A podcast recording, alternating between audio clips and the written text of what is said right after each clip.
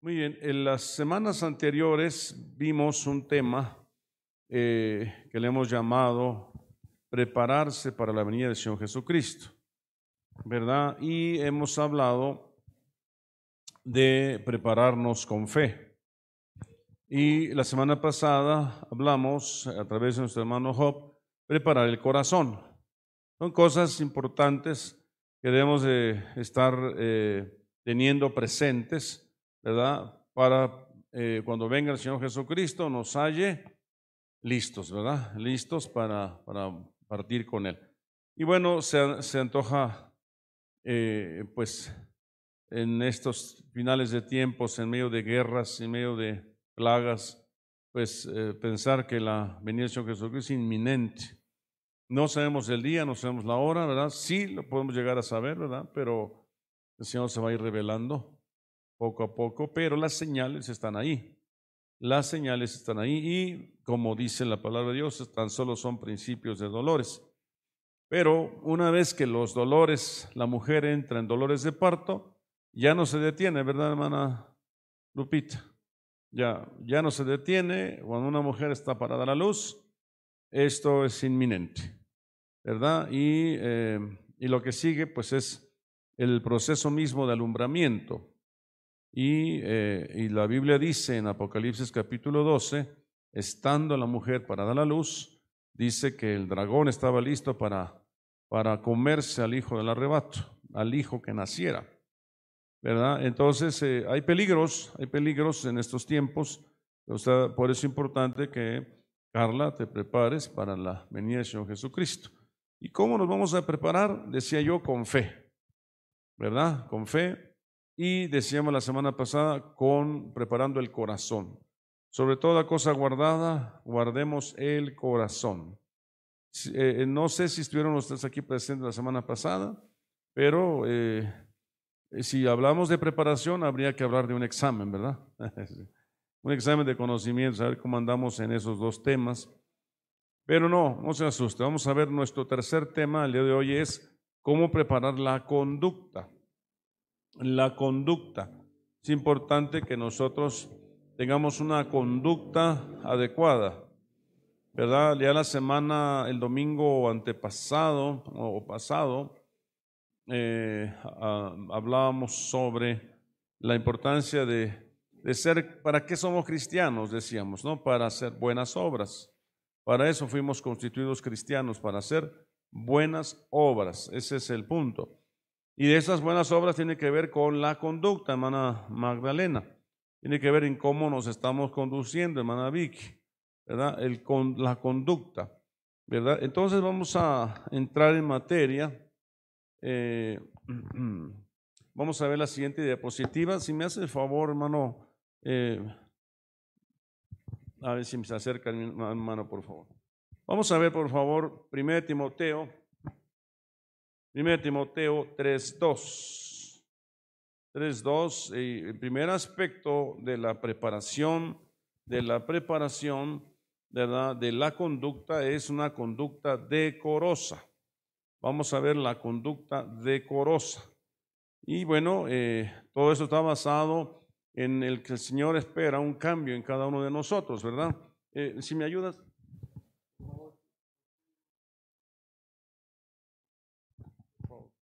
Bueno, entonces eh, aquí tenemos, dice, pero es necesario que el obispo sea irreprensible, marido de una sola mujer, sobrio, prudente, eh, decoroso, ahí está la palabra decoroso, hospedador, apto para enseñar. Es decir, necesitamos tener una conducta decorosa. Decorosa quiere decir ordenada, quiere decir una conducta eh, adecuada. Por ejemplo, en el caso de los varones, caballerosa. En el caso de las mujeres, eh, diligente, podríamos decir, ¿verdad? O pudorosa pudiera ser la palabra correcta, ¿verdad? En tal manera que Dios espera de nosotros una conducta, muchas gracias, aquí dejé una nota que quiero compartirles. Eh, él espera que nuestra conducta, aunque aquí se refiere acerca del obispo, no es una petición exclusiva de los obispos o de los pastores, porque la palabra obispo quiere decir pastores, sino es una petición para todo aquel que se precie a ser hijo de Dios, ¿verdad? Y todos estamos siendo, eh, de alguna manera, eh, pues estamos siendo transformados por el Señor, cambiados por Él, eh, conformados a una imagen nueva. Y una de las cosas en las cuales tenemos que trabajar es en el decoro o en el ser decoroso. la palabra decoro quiere decir ordenadamente, es decir, la palabra cosmios, que viene de la palabra cosmos, ¿verdad? Es decoro. De hecho, cosmos quiere decir decoración, ¿verdad? O mundo o tierra. Y cosmios, que es decoro, quiere decir ordenado. Entonces tenemos que estar ordenados en todo. Y a este aspecto quisiera yo comentarles rápidamente un ejemplo de cómo el Señor espera que nosotros vayamos siendo transformados, ¿verdad? Veníamos hechos una revolución, pero al venir a Cristo, Él vino a hacer un cambio. Eh, dice aquel pasaje donde dice que Dios, cuando Dios creó, dice en el principio creó Dios los cielos y la tierra. Todos tuvimos un principio, algún momento tuvimos que nacer aquí en la tierra, ¿verdad? Pero quién sabe qué nos descompuso, ¿verdad? Cuando venimos a los pies de Cristo veníamos bastante bien descompuestos, ¿verdad? Entonces dice que, y dice, la tierra estaba desordenada y vacía, y las tinieblas estaban sobre la faz del abismo. ¿Se acuerda usted ese pasaje?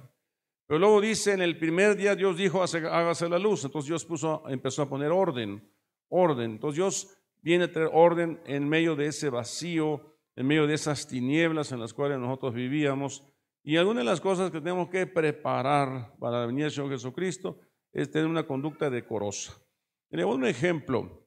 Un ejemplo, eh, dice, dice que en Génesis 2, 16, dice, y mandó Jehová Dios al hombre diciendo, de todo árbol del huerto podrás comer. ¿Verdad? Estamos hablando del principio. Más del árbol de la ciencia del bien y del mal no comerás, porque el día que de él comieres ciertamente morirás. ¿Verdad? Ese era el principio. Principio. Dios estableció principios en la creación, principios en la naturaleza y hay principios en nuestras vidas. Principios naturales. Pero nosotros rompimos esos principios naturales, ¿verdad? Precisamente porque heredamos una naturaleza caída, ¿verdad? Que valga la redundancia, heredamos de Adán y Eva. Pero en un principio, Adán y Eva, ellos, ellos eh, no les eh, fue dado, ¿verdad? Que anduvieran en desorden, sino que ellos les fue dado que anduvieran en un camino de rectitud, en un camino de principios. Y uno de esos principios era de todos los árboles del huerto puedes comer, pero el árbol del bien y el mal no debes de comer porque el día que de él comieras, ciertamente morirás. Entonces, tiene que ver con una conducta, con una conducta, ¿verdad? Entonces, eh, el momento que el hombre rompe el principio, entonces fue necesario crear leyes. Una cosa son los principios y otra cosa son las leyes.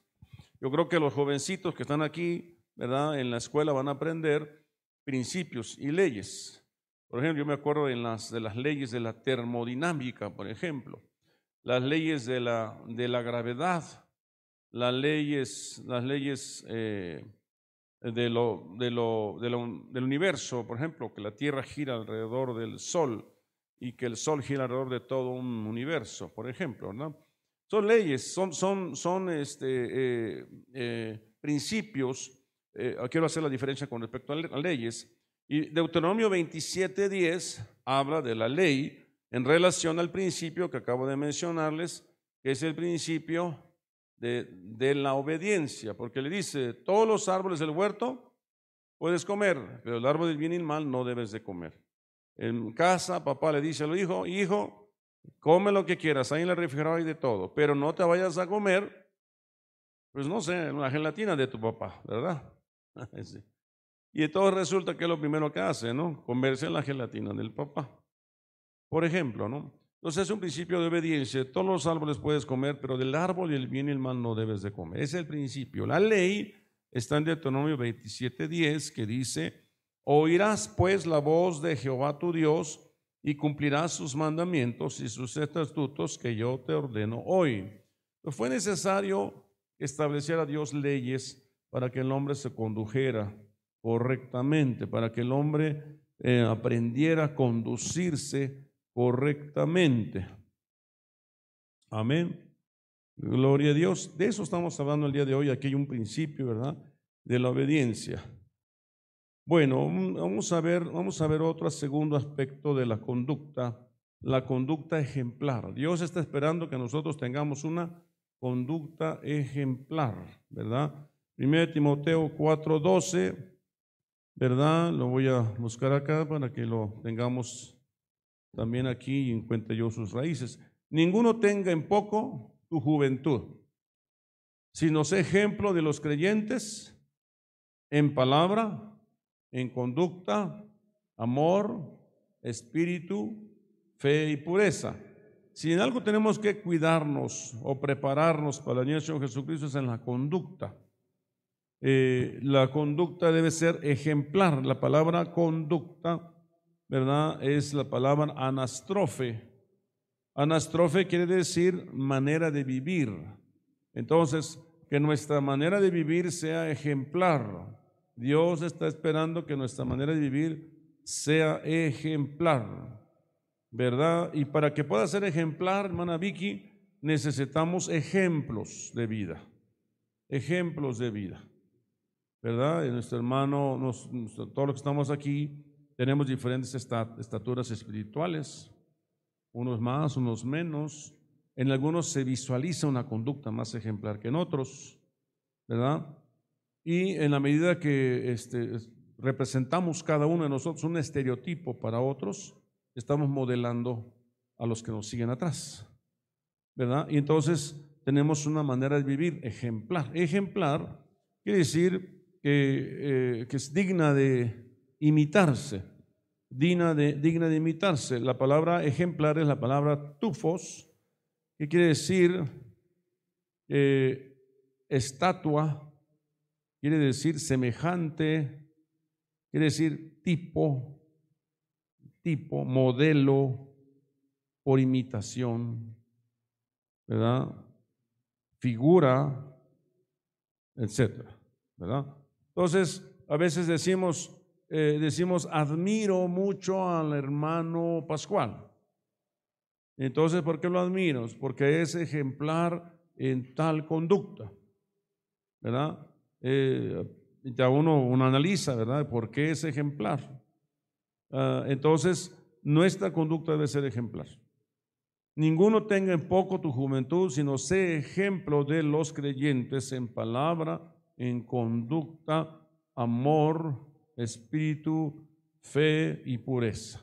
Entonces aquí el, trabajo es amplio, ¿verdad, hermana Juanita? Porque tenemos que ser ejemplos de los creyentes. Acuérdense que hay oyentes, creyentes, discípulos, amigos e hijos espirituales. Un oyente es a quien se le escucha el Evangelio, pero no se compromete. El creyente es el que dice, ya oí y creí. Se cree con el corazón. Discípulo es aquel que ahora quiere imitar a los demás, a Cristo que está en los ejemplos a seguir en la iglesia, sobre todo los pastores. Es un discípulo un maestro que le enseña a su discípulo. Y luego viene el amigo, es aquel que, dice la Biblia, ya no llamaré siervos, sino amigos. Han sido tan ejemplares, tan, tan eh, este, decorosos en su conducta, tienen una fe ejemplar, tienen una, un corazón tan precioso, que ahora vengan, les quiero platicar algo muy personal. El siervo no sabe lo que hace su Señor, mas ustedes sí, ya no llamaré siervos, sino amigos. Por ejemplo, por ejemplo, la Biblia dice que Abraham fue amigo de Dios. ¿Verdad? Dice, le contaré a Abraham lo que voy a hacer sobre Sodoma y Gomorra si yo sé que él va a enseñarles a sus hijos a comportarse de manera justa. Este, entonces dice, le contaré. Entonces va y le dice, voy a destruir Sodoma y Gomorra. Le dice a su amigo. Entonces el amigo le dice, Señor, ¿acaso destruirá Sodoma y Gomorra si hay 50 justos? ¿Verdad? ¿Verdad? ¿Acaso destruirás justo con el injusto? Y dice, si hay 50 justos, no la destruyo, amigo. Señor, pero si hay 45, si hay 45 no la destruyo. ¿Estamos? Señor, pero si hay 40, si hay 30, si hay 20, si hay diez, por la amistad que tengo contigo, no la destruyo. Porque tienes razón, ¿cómo voy a destruir al justo con el injusto? ¿Verdad? Entonces, eh, Abraham deja ahí la conversación, ya no insiste, ¿verdad? Pero ni siquiera diez justos hicimos Sodoma y Gomorra, por eso fue destruida. Pero un amigo, un amigo te echa la mano, pues. Entonces, vean los niveles. Y luego hay un nivel de hijo. Hay un nivel de hijo. Entonces, debemos de tener eh, una vida ejemplar. Otro ejemplo de principio. Salmo 119, 142. Es otro ejemplo de principio que debemos de cuidar, ¿verdad? y que debemos de vivir si queremos estar listos, preparados para la venida del Señor Jesucristo. Dice Salmo 119, 142. Dice, tu justicia es justicia eterna y tu ley la verdad. ¿Verdad? Entonces, eh, cuando el Señor habla de una justicia que es eterna y que su ley es verdad, para el Señor, le voy a decir una cosa, si usted le pide prestado a su vecino, dice el libro de Éxodo, una cobija para cubrirse, y usted no se la ha entregado al, al, al ocaso del sol, es decir, ya para la tarde, y usted no se la entrega, dice la Biblia que eso es una injusticia, porque tú te vas a cubrir la noche y él no. Suponiendo que nada más tuviera una sola cobija. Y Dios, que está en los cielos y es misericordioso, no lo va a ver bien. Pero la justicia de Dios es eterna y, la, tu ley la verdad. Entonces, si tú, le, si tú haces una injusticia a una viuda, dice la Biblia, si la viuda clame a Dios, Dios va a hacerle justicia a la viuda. Por eso dice que tenga misericordia de las viudas, de los huérfanos, de los extranjeros, ¿verdad? De los pobres. Entonces, y la justicia es eterna, es un principio. Ahora, sin embargo, el hombre transgredió el principio y fue necesario crear leyes. Eh, Deuteronomio 33, 19. Deuteronomio 33, 19 dice, llamarán a los pueblos a su monte, allí se sacrificarán sacrificios de justicia por lo cual chuparán la abundancia de los mares y los tesoros escondidos de la arena. Entonces, para, para rectificar nuestras injusticias, necesitamos subir a los montes y ofrecer sacrificios de justicia. Cuando fallamos, entonces tenemos que venir al Señor y decir, Señor, eh, eh, vengo a pedirte perdón ¿verdad? Y, ofrecer un sacrificio de justicia. Sacrificios de alabanza, sacrificios de adoración, sacrificios de, de, pronunciar su nombre, dice la Biblia, eh, sacrificios de leer su palabra, sacrificios de oración, de pedir perdón, ¿verdad? Entonces, como el principio es inalterable, se necesitan las leyes para que cumplamos los principios. Dios está esperando conductas ejemplares. Vamos a seguir hablando. Seguir la conducta apostólica. Dice que, que Dios juzga entre oveja y oveja. Y Dios juzga entre oveja y su pastor. Dice 1 Timoteo 3:10, pero tú has seguido mi, mi doctrina, conducta, propósito, fe, longanimidad, amor y paciencia. Fíjense cómo el Señor está diciendo a su discípulo, ¿verdad? Eh, el, apóstol está diciendo a su discípulo, pero tú has seguido, eso es justo, es una conducta correcta, es una conducta agradable, que Dios lo ve desde los cielos. Es un principio de obediencia, es un principio, ¿verdad? De, que a Dios le agrada. La palabra seguir ha seguido es una palabra que significa seguir de cerca, seguir de cerca, atender, ¿verdad? Atender, seguir de cerca, atender, ¿verdad? No de lejos, sino de cerca. Mire que hasta los pequeños detallitos, ¿verdad? Por ejemplo, hoy platicamos con hermano Dani, ¿verdad? Me pedía permiso para algo. dije, sí, hijo, adelante. Eso es bueno. Pedí permiso. Solo que cuando ya lo, lo publicó, le hablé, le dije, hijo, ya la regamos. Y yo pensé que hablabas de aquí, de la iglesia local, pero te metiste con una, una iglesia translocal o algo que se hace entre varias iglesias. Ahí necesitamos hacer las cosas con justicia, hablar con cada pastor para que estén de acuerdo. Así, es un ejemplo. No pasó nada, ¿eh, Dani? Todo bien, ya hablé con la pastora y está de acuerdo, sin problemas. Pero eh, ahí se nos van los pies. Hacemos cosas buenas que nos parecen malas o, malas que nos parecen buenas. Entonces, yo seguir la línea recta, ¿verdad? Mejor, porque dice aquí seguir cerca, seguir de cerca. ¿Cuál sería lo justo en una esposa? Lo justo en una esposa es seguir el consejo de su esposo o, o supeditarse a su esposo para tomar decisiones que tengan que ver con la autoridad de él. Amén. Y me dijo, no dijeron amén tan rápido porque dijeron, ah, caray, ¿verdad? ¿Y qué deben de hacer los hijos?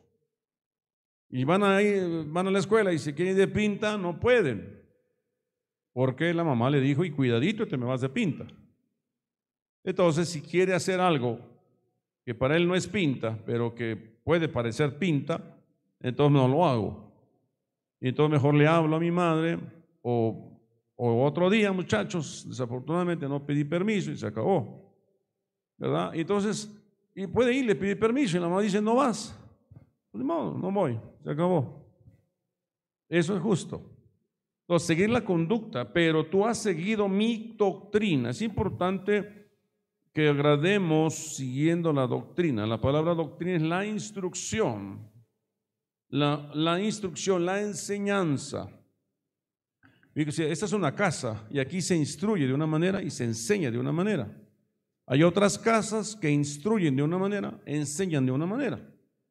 ¿Verdad? Entonces me decía Dani, eh, decía, ya tiene tiempecito, pero me dijo, apóstol, hemos sido bien enseñados, me decía, ¿verdad?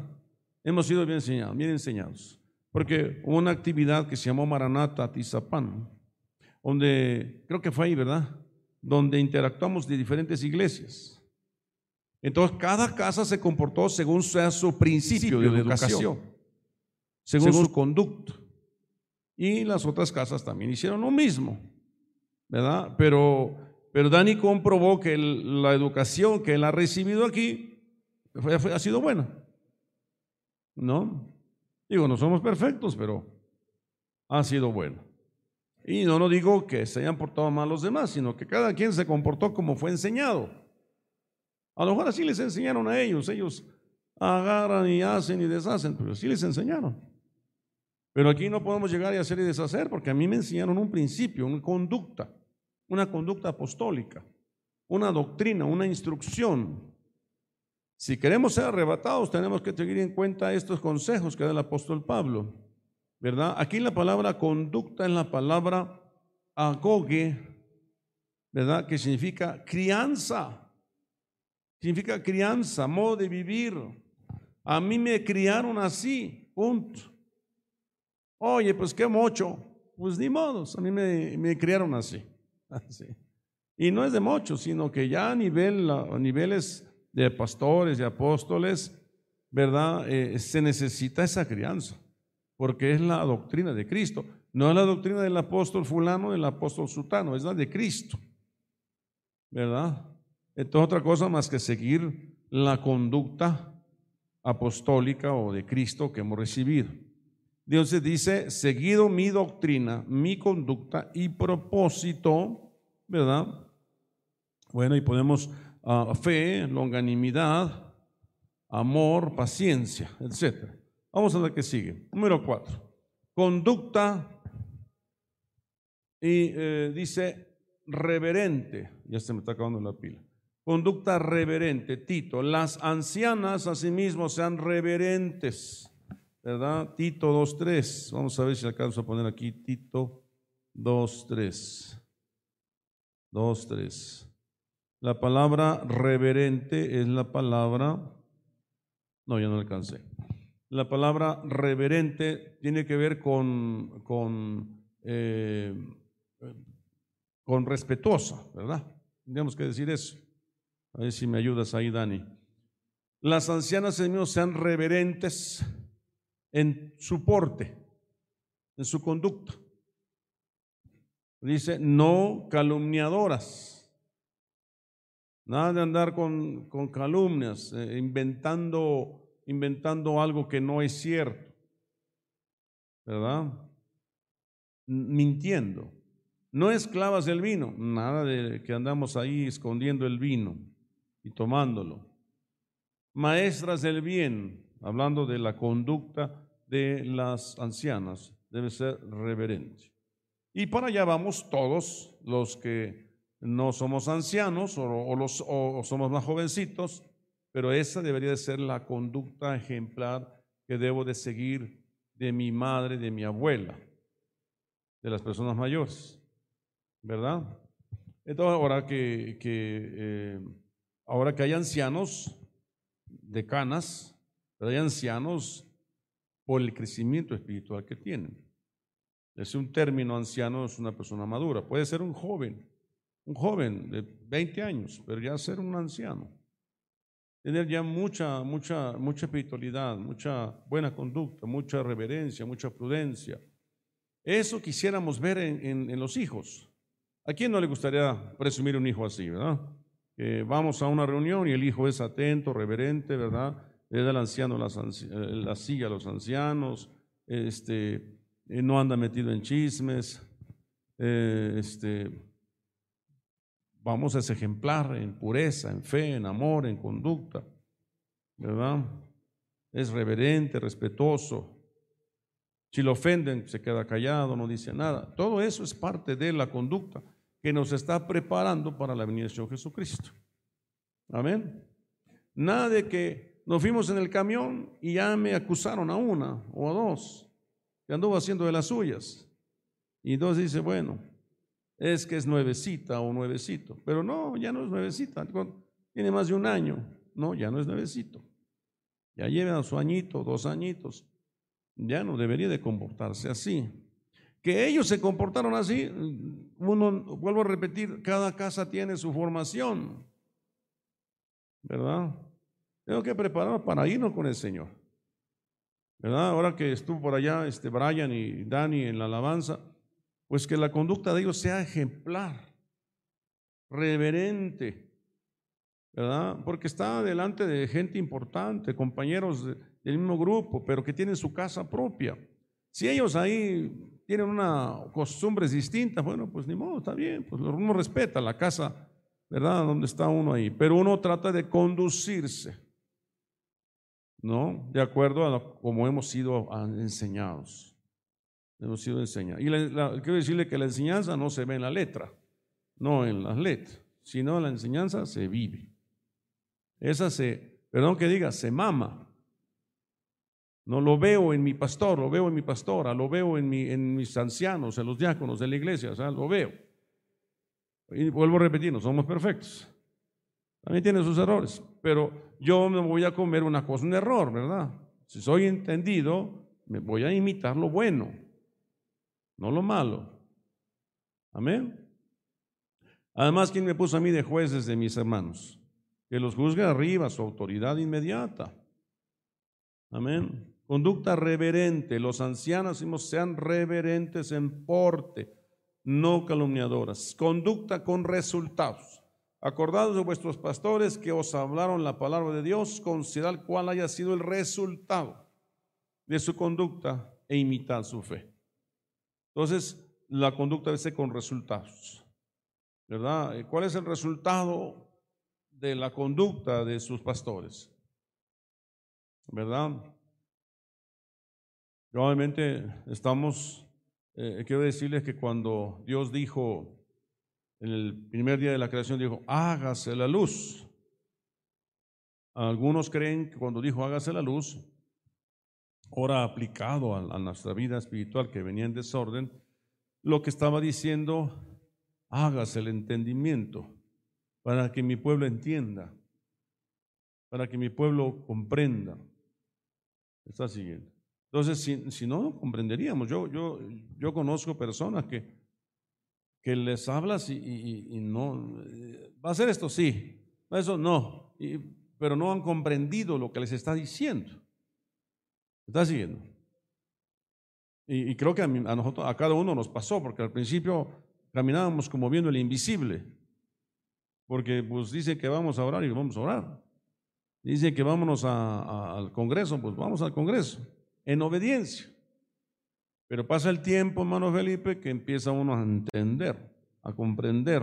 Ya nos cayó el 20, ya nos iluminó Dios. Ese es entendimiento, ¿verdad? Conducta con resultados. Acordad de vuestros pastores que os hablaron la palabra de Dios, considerad cuál haya sido su resultado de su conducta e imitad su fe. ¿Verdad? Entonces uno tiene que desarrollar entendimiento, pero para desarrollar resultados. Es decir, si yo me voy, me voy por otro camino, no voy a aprender, voy a tener muchos, muchos, muchos pastores, voy a seguir a muchos y de nadie voy a hacer, voy a aprender de todos, ¿cómo está? Y maestro de nada. ¿Verdad? Hace poco me, me habló un hermano que ya no está aquí con nosotros en la iglesia y me dijo, apóstol, ¿qué hago? Me acaban de dar este cargo en la iglesia donde yo me congrego. Me dieron este otro función. Ya yo le explicaba la conducta, tienes que tomar precauciones de esto, hay peligros en aquello, siempre sujétate, siempre reporta, siempre haciendo cosas. Me dice, de verdad que cuando pasé por ahí, pasé de noche, ¿cómo no aprendí todo eso que usted me enseñaba? En sus momentos no lo entendí. ¿Verdad? Y mi consejo, ya no te muevas, ahí quédate. Ya no te muevas. Porque vas a volver a moverlo todo y eso es un relajo.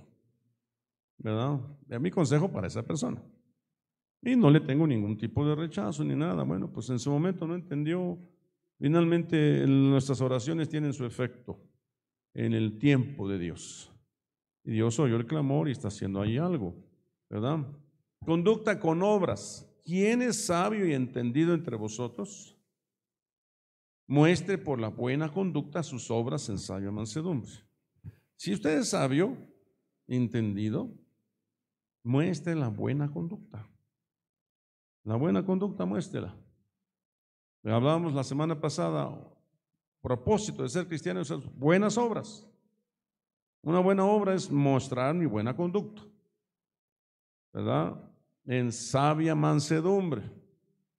Mansedumbre. Manso quiere decir obediente, ¿verdad?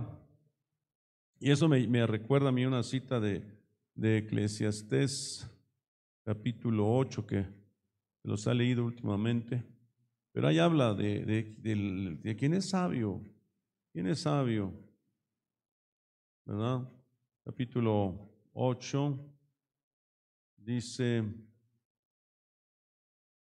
¿Quién como el sabio? dice el verso 1. ¿Y quién como el que sabe la declaración de las cosas? La sabiduría del hombre ilumina su rostro y la tosquedad de su semblante se mudará. Entonces, ¿quién como el sabio? ¿Quién es sabio y entendido entre vosotros? Y aquí dice, ¿quién como el sabio? ¿Y quién como el que sabe la declaración de las cosas? ¿Verdad? La sabiduría del hombre ilumina su rostro ¿verdad? La sabiduría te permite ver las cosas con lucidez, sin, sin, sin apremiar, ni como dicen, sin andar a la prisa, sin, sin desesperado, tranquilo, no pasa nada. No pasa nada. Todo estaba en control. Y hagan las cosas en el orden de Dios, no va a pasar nada. Y la tosquedad de su semblante se muda. O sea, ya no se ve tan, tan osco. La luz de Dios lo iluminó. Te aconsejo que guardes el mandamiento del rey y la palabra del juramento de Dios. Guarda el mandamiento del rey y el juramento de Dios. Es el consejo. Muestre por la buena conducta sus obras en sabia mansedumbre. No vaya a ser que piensen que ando en rebelión. No vaya a ser que piensen que hago cosas buenas que parecen malas o malas que parecen buenas. Mejor no me quiero ver inmiscuido en nada de eso. Por soy sabio y entendido sigo el consejo, ¿ya? guardo el mandamiento del rey ¿Quién es el rey? El que está en autoridad. ¿No? Y las palabras del juramento de Dios. Todo esto es para prepararnos para la venida del Señor Jesucristo. Dios se va a llevar una iglesia hermosa. Una iglesia hermosa. ¿Verdad? A veces me dicen, eh, no sé, le prediqué a fulano y yo le veo llamado. Uno le ve llamado porque uno dice, puede desarrollar todas estas cosas. Las puede desarrollar porque eh, seguramente es noble su corazón. Obviamente hay que darle chance de que Dios lo forme. ¿Verdad? Pero cuando vemos que se desvía decimos, ay Señor. Por eso el apóstol Pablo, por quien vuelvo a sufrir dolores de parto, hasta que Cristo sea formado en él o en ella. Se refiere a la conducta. Un ejemplo de un principio es el matrimonio, Génesis 2.23. Dijo entonces Adán, esto es ahora hueso de mis huesos y carne de mi carne. Esta será llamada varona porque del varón fue tomada. Por tanto dejará el hombre a su padre y a su madre y se unirá a su mujer y serán una sola carne. Es el principio del matrimonio que está en Génesis 2. Pero el hombre le hizo como quiso, ¿verdad? Entonces Dios tuvo que establecer leyes. Efesios 5:23, porque el marido es cabeza de la mujer, así como Cristo es cabeza de la iglesia la cual es su cuerpo, y Él es su Salvador. Así que como la iglesia está sujeta a Cristo, así también las casadas lo estén a los maridos en todo. Y si tuvo que poner una ley, porque no entendieron el principio. Por esta causa dejar al hombre a su padre y a su madre y se unirá a su mujer. ¿No? Y será una sola carne. Pero como no entendieron, entonces Dios estableció leyes. Entonces, y como dice aquel pasaje de Romanos 13, si quieres que la autoridad no te, no te llame la atención, entonces obedece. dice, dice Romanos 13. Uno, sométase toda persona a las autoridades superiores, porque no hay autoridad sino de parte de Dios. Y las que hay por Dios han sido establecidas. De modo que quien se opone a la autoridad, a lo establecido por Dios, resiste. Y los que resisten acarrean condenación para sí mismos. O sea, Dios está estableciendo el orden, el principio. Nos vamos por otro lado, entonces viene la ley. Y la autoridad fue puesta para poner orden. Y no en vano tiene la espada. Dice más adelante. La espada en el sentido de la autoridad para establecer orden. Dice, por ejemplo, a mí me pidieron una carta de recomendación, que por cierto, entregamos, una carta de recomendación de los que fueron llamados para estar en, un grupo especial que se hizo allá en Potrero. Yo tengo una carta de recomendación. En una ocasión un joven que se congregaba aquí, no, no, no era joven, ya era un adulto, ya iba a cambiar de iglesia, pero el pastor le pidió la carta. Entonces, como no, se la hice y la hice, pero sí, muy bueno y bonito. Y la doblé y la metí en el sobre y lo sellé. Y él se la entregó al pastor. Tiempo después me encontró él y me dijo, oiga, se pasó conmigo. Digo, tú me pediste una carta. Yo te la di. Y lo di tal cual, no puedo mentir. Tengo que decir que no te congregabas, que no diezmabas, que venías cuando querías. Y cuando venías andabas ahí, de, ahí portándote mal. Y yo quiero lo mejor para ti. Pero el que andes de iglesia en iglesia no te va a hacer mucho bien. Pero si te vas a ir a esa iglesia, que el pastor sepa cómo andas. Amén. Entonces la conducta, el pastor seguramente tomó en cuenta o no lo tomó en cuenta, yo no sé, yo cumplí con darse la carta. Conducta con obras. Quien es sabio y entendido entre vosotros, muestre por la buena conducta sus obras en sabia mansedumbre. Debe verse la mansedumbre en usted. Debe verse las buenas obras en usted. Debe haberse, debe verse. Bueno, ¿y qué refleja con su buena conducta? Lo que es sabio y entendido. Es lo que muestra, es sabio entendido. ¿No? Y eh, eso tenemos que hacer para antes de la venida del Señor Jesucristo. Conducta irreprochable. Con este punto termino. Primera de Pedro 2.12 manteniendo buena vuestra manera de vivir entre los gentiles, para que en lo que murmuran de vosotros como de malhechores, glorifiquen a Dios en el día de la visitación al considerar vuestras buenas obras. Dice que, dice la Biblia, muéstrame, este, la fe sin obras está muerta, ¿se acuerdan? Y dice, tú me muestras tu fe por lo que hablas, yo me muestro mi fe por mis obras. O sea, las obras hablan por ti. Se, oíste que fue dicho que el hombre es justificado por la fe, y no solamente por la fe, sino también por las obras. Las obras te justifican. ¿Cuál es el resultado de su conducta? Las buenas obras. Entonces, te pueden estar murmurando de ti, de malhechor, diciendo que eres lo peor o la peor, qué sé yo. Pero tú te quedas callado, guarda silencio. Entonces dice ese pasaje, para que los que murmuran de vosotros o vosotras como de malhechores glorifiquen a Dios en el día de la visitación, cuando Dios establezca orden y diga, a mi sierva no me lo tocan, ¿verdad? A mi sierva la honramos porque ha sido una mujer ejemplar. ¿Verdad? Otros hablaron, pero lo que hablaron era mentira. Más bien exhibió a los que hablaron mal de él o de ella. O Dios así es. Dios saca a la luz la verdad. Entonces, mantengamos buena vuestra manera de vivir entre los gentiles. Que hablaron de mí, no importa. Me hablaron por teléfono apenas hoy, me dijo, apóstol, ¿qué debo hacer? Me están pidiendo que ayude yo a fulano, una persona que tuvo una mala conducta. Bueno, se puede decir una mala conducta o una mala decisión. Entonces le dije, no, hijo, adelante, apóyalo, apóyalo. No tenemos, el cuerpo de Cristo no está dividido. Déjalo, a lo mejor tomó una decisión equivocada o quién sabe si, si fue correcta, solo Dios sabe. Entonces atiéndelo, apóyalo, apóyalo. Ya, este, en fin, un ejemplo, ¿verdad? Entonces, para que glorifiquen a Dios, dice que, que no te vengues, sino que amontones arcos de fuego sobre la cabeza de tus enemigos para que el Señor eh, amontonar las cosas de fuego es avergonzar. Y sí que mientras tu conducta sea correcta, nada de pelearte con Silvia, nada de pelearte con Juana, nada de pelearte con Carla, aunque Carla, aunque Silvia, aunque Juanita te hagan cosas, tú tienes una conducta ejemplar. Buena vuestra manera de vivir entre los gentiles.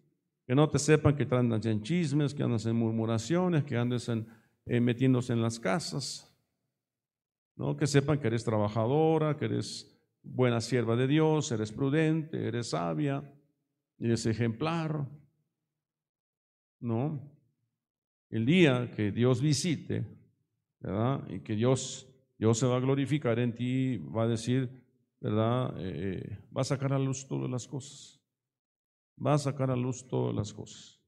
Él le dice que Dios va a sacar a luz todas las cosas, sean buenas o sean malas.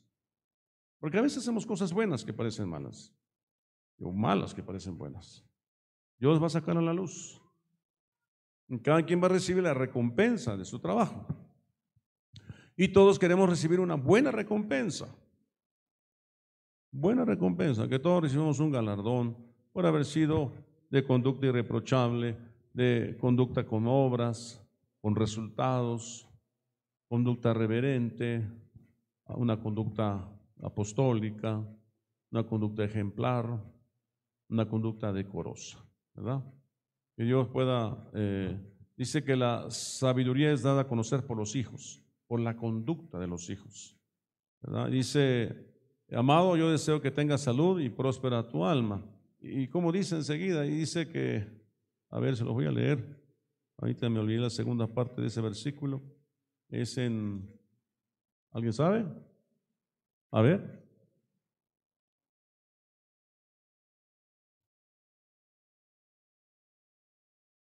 Pero la segunda parte.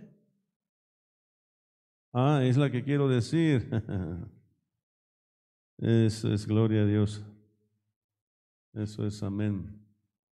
Dice, pues mucho me regocijé cuando vinieron los hermanos y dieron testimonio de tu verdad,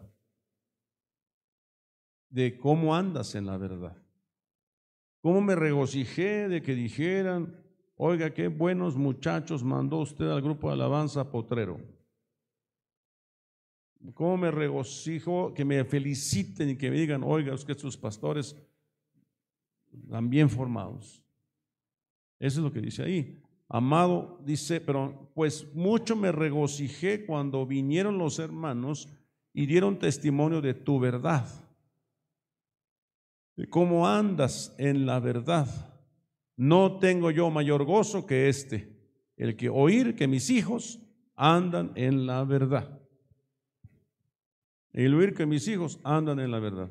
Bueno, no, no, en todas las casas hay de todo, ¿verdad? Hay hijos mm, este, que son revoltosos o qué sé yo, ¿verdad? Pero poco a poco con el tiempo entran en el orden, porque hay que tomar en cuenta la estatura espiritual de, algunos hijos, ¿verdad? Tomando en cuenta todo eso. Pero la idea es que en general digan buena conducta, ¿verdad? Este, son verdaderos. Eh, entonces yo me gozo. Ahora que estuve por allá me llamaron la atención. Y entonces, y, y entonces dije, pues sí, no tengo yo ni cómo justificar. ¿verdad? Este, una situación por ahí de uno de mis pastores. Entonces ya hablé con el pastor, le dije, hijo, me echarle ganas. no, sí, hijo, sí, apóstol, como usted me diga, tiene usted razón y pues yo me, me ajusto, por favor discúlpeme, yo hice todo lo que pude. Las cosas no me salieron como hubiera querido, pero yo lo reconozco, hijo, vi que le echaste ganas, pero nos, nos confiamos. La próxima no nos confiamos. Mire, apostólicamente también me ha pasado el aniversario de que hicimos en Coacalco. La comida llegó hasta que quiso. Olvídese. Eso me acuerdo muy bien. Ya de ahí no hice aniversario. Dije, no, ya no hago aniversario. Para andar pasando esas vergüenzas, no hago aniversario. así de grande, pues así como ya hicimos unas chiquititos, ¿verdad? Pero no, no estuvimos a la altura. Pero uno delega y, ahí es donde viene el errorcillo, ¿verdad? tenemos que echarle ganas a todos para que todo salga bien, salga como para el Señor, no para el hombre, para el Señor. Amén. Muy bien, pues vamos a dejarlo ahí, vamos a orar. Damos gracias a Dios, espero que haya usted, hayamos aprendido algo, ¿verdad? Todo esto forma parte de un tema que es preparándonos para la venida del Señor Jesucristo. Preparémonos en fe, en, buen, en un corazón correcto y una conducta correcta. Amado Señor, te damos gracias esta noche, gracias por el consejo, gracias por la palabra, gracias por la instrucción, la enseñanza, la reflexión que has traído a nuestra vida.